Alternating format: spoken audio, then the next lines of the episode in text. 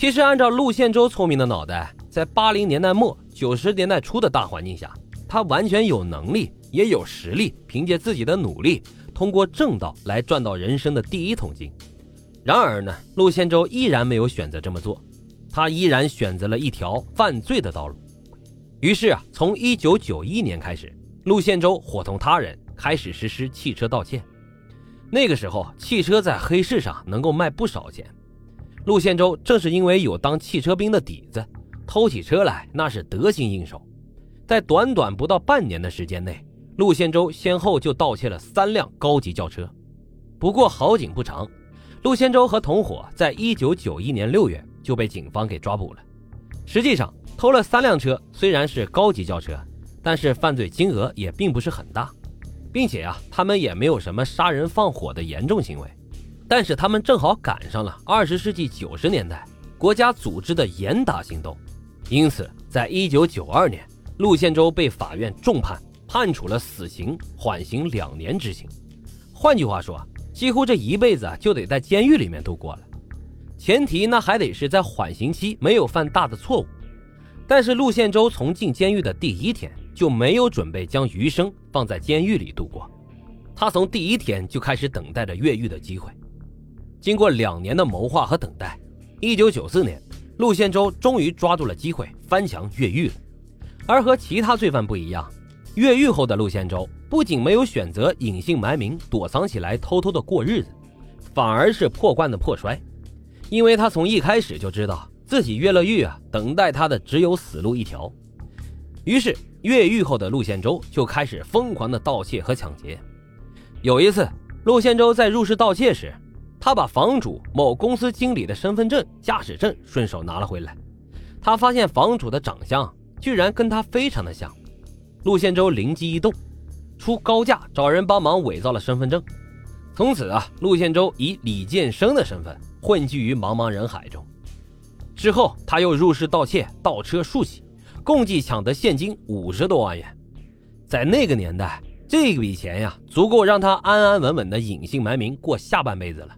但是陆宪洲有了钱呀，就去挥霍，出手还异常的阔绰，所以这些钱呀，根本就无法满足陆宪洲每天花天酒地的生活。于是他决定要干笔大的，那就是抢劫银行的运钞车。他知道要抢劫银行运钞车啊，没有武器是肯定不行的。于是陆宪洲用抢来的钱，前往了云南边境地区，购买了枪支和一些子弹。武器准备完毕后。陆宪洲则开始抢劫运钞车的计划。一九九六年二月，陆宪洲经过多日的踩点，摸清了某银行运钞车的行驶路线、时间以及押运人员等等相关的信息。之后，根据这些信息，他又制定了抢劫运钞车的地点、时间和逃跑的路线。这些都制定好之后，他又偷到了一辆车，作为逃跑使用。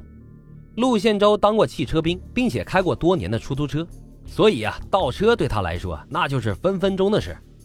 一九九六年二月八日五点左右，天已经暗了下来。陆宪洲开着偷来的车停在了某银行的附近。当时啊，一辆运钞车正好就停在了这家银行门口，而银行的工作人员正在将存放有大量现金的保险箱往运钞车上搬运。就在这时，陆宪洲突然从车里走了出来，他手持冲锋枪，开枪射杀了两名银行的员工。另外还有一名职工受到了重伤。随即啊，陆宪洲抢走了一个运钞车中的保险箱，开车消失在了人海之中。这一次啊，他抢到了百万元的巨款，而整个过程仅仅用了几分钟。这一切都发生的太快了。等在场的人员反应过来时，陆宪洲早已没了踪迹，并且在现场也没有留下任何的蛛丝马迹。这是新中国成立以来在北京发生的第一起大型银行抢劫案，因此啊，公安部和北京警方对此案高度的重视，立即成立了专案组，连夜展开调查。在现场访问目击群众中，他们反映劫匪身高在一米七左右，年龄啊应该是在三十岁，体态中等。然而，因为陆宪洲反侦查能力非常强，在现场警方也没有发现任何有用的线索。几天之后，警方在朝阳区某居民楼下发现了被陆宪洲抛弃的蓝色轿车。通过调查，警方发现方向盘、门把手等处的指纹都被擦拭得干净，就连脚印在车里都没有发现。警方大范围的调查了几个月，却依然没有能够找到有关凶手的任何线索。就在案件正在缜密侦查的时候，一九九六年六月三日，北京海淀区又发生了一起抢劫银行运钞车的案件。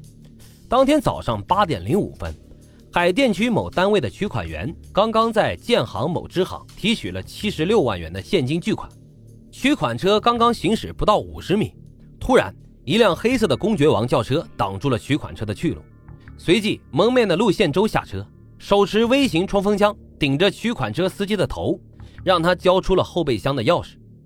司机无奈啊，最终交出了钥匙。此次路线中共计抢得现金人民币四十九万余元，美元一点八万元，日元六十一万元，港币四点八万元。整个作案过程干净利索，时间呀还不到五分钟。